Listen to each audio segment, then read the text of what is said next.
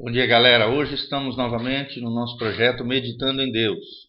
Lendo hoje o livro de Efésios, capítulo 3, de 14 a 16. A Bíblia diz: Por causa disto me ponho de joelhos perante o Pai de nosso Senhor Jesus Cristo, do qual toda a família nos céus e na terra toma o nome, para que, segundo as riquezas da sua glória, vos conceda que sejais corroborados com poder pelo seu espírito no homem interior.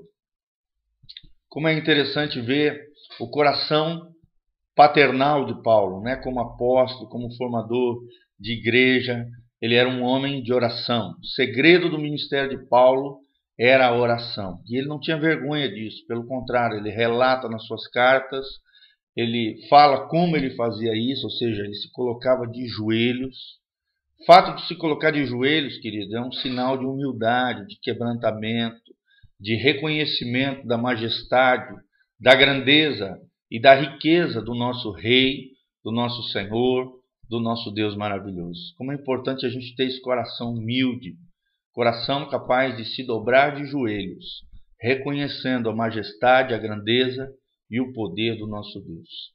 E é interessante que a oração de Paulo vai em direção do Pai, Pai de Jesus Cristo. E isso nos ensina uma, uma, uma teologia de oração.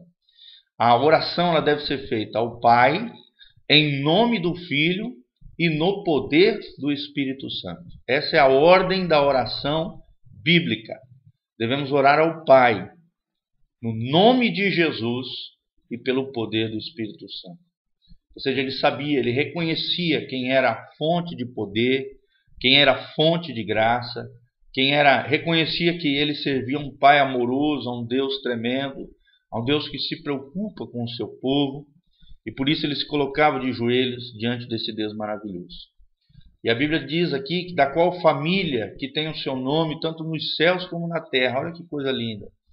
Paulo reconhecia isso, que ele fazia parte de um grupo maior ou seja, da família de Deus. E dentro da família de Deus, que não existe placa, não existe denominação, não existe nada disso. Só existe um grupo de pessoas, homens e mulheres de fé, que viveram para Deus, que se separaram do mundo, que estão debaixo da graça do Senhor, da unção do Espírito Santo e que reconhecem a sua pecaminosidade, reconhecem a graça de Deus, a obra da cruz, a obra da ressurreição e colocam em Deus a sua confiança. Na verdade, igreja é isso, é chamados para fora do mundo para o coração de Deus, para formar uma família, da qual nós temos um nome que está sobre nós, o nome do nosso Deus.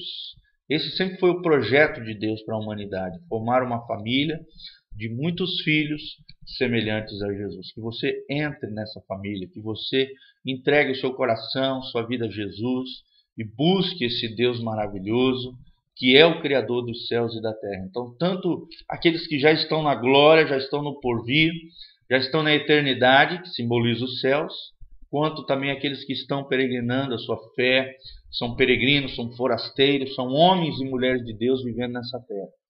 Todos fazem parte do, da mesma família, a família de Deus, que tem o seu nome sobre as suas frontes, sobre o seu coração, sobre a sua vida, e isso é uma responsabilidade também. Como filho de Deus, nós carregamos o nome de Deus.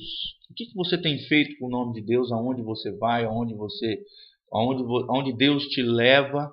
Será que o nome de Deus está glorificado, está exaltado? É, é, Deus é glorificado, o nome de Deus é exaltado através da sua vida, querido. Isso é família de Deus. Então, viva nessa seriedade, viva nesse temor de Deus e manifeste a glória e o louvor de Deus através da sua vida como família de Deus, como filho de Deus. A Bíblia também fala das riquezas da glória de Deus. Que coisa maravilhosa! Deus é um Deus rico. Deus é um Deus abastado, Deus é um Deus fonte de todas as bênçãos. A Bíblia diz que toda dádiva, todo dom perfeito, todas as bênçãos procedem do Pai das luzes, se referindo a Deus Pai. É Ele quem nos coroa de riquezas, é Ele que nos abençoa. A Bíblia diz que Deus é quem exalta e quem abaixa, Deus é quem enriquece e quem empobrece. Então, meu irmão, a fonte da sua riqueza tanto em termos materiais, mas principalmente espirituais, que é a conotação aqui. Deus é a fonte de toda a riqueza humana. E tudo isso, essa riqueza não é para a glória nossa, não é para nós nos acharmos bonzãos, bacaninhas, não.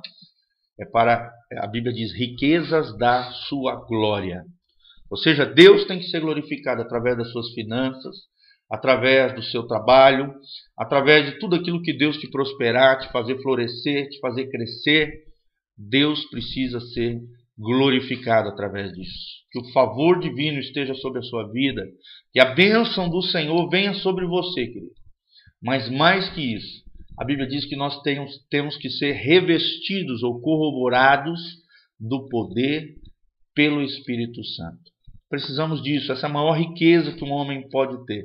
É o revestimento do Espírito Santo, é a habitação da presença de Deus no nosso coração, na nossa vida, na nossa mente, no nosso ser, nos enchendo da plenitude de Deus, nos enchendo do poder de Deus, da graça de Deus. Querido, é o maior poder que existe no mundo, é o poder do Espírito Santo. Se você viver nessa dimensão, você terá uma vida plena, uma vida abençoada, uma vida de felicidade, uma vida tremenda diante do Senhor, porque você está sendo revestido do poder de Deus pelo Espírito de Deus.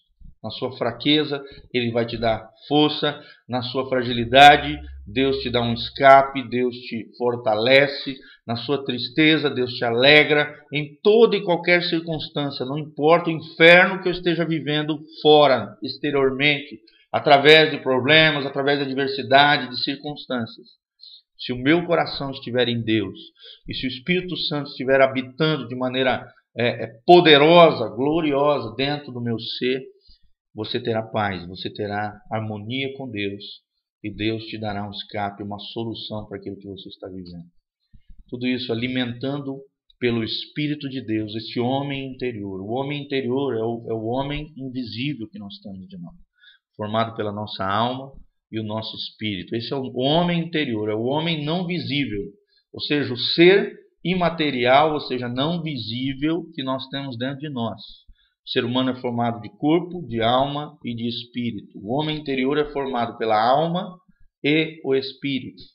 O homem interior do nascido de novo, o Espírito Santo deve governar, ou seja, deve subjugar, comandar a sua alma, para que ele se torne um homem espiritual uma mulher espiritual, um ser espiritual. Querido, deixa o Espírito Santo tomar o controle da tua vida. Deixa o Espírito Santo que vai agir dentro do teu espírito humano, sabe? Subjugar todos os teus sentimentos, toda a tua mente, toda a tua vontade, que fazem parte da alma humana. Esse homem interior, ele deve ser enriquecido pelo Espírito a cada dia, ele deve ser revestido do poder de Deus a cada dia, para que você tenha uma vida abençoada. A minha oração é essa, possamos entender a importância da oração, que possamos, possamos também entender que Paulo nos ensina uma direção a orar, orar ao Pai, em nome do Filho, no poder do Espírito. Possamos entender a grandeza de fazermos parte da família de Deus, das riquezas insondáveis da sua glória e que possamos ser revestidos desse poder glorioso, majestoso, poder sobrenatural e ilimitado de Deus no nosso interior, no nosso homem interior. Possamos viver, que isso não seja teoria, mas seja prática cada dia. Alimente o seu espírito através da oração, da palavra, do jejum. Viva uma vida consagrada ao Senhor. Eu tenho certeza que você será tremendamente abençoado.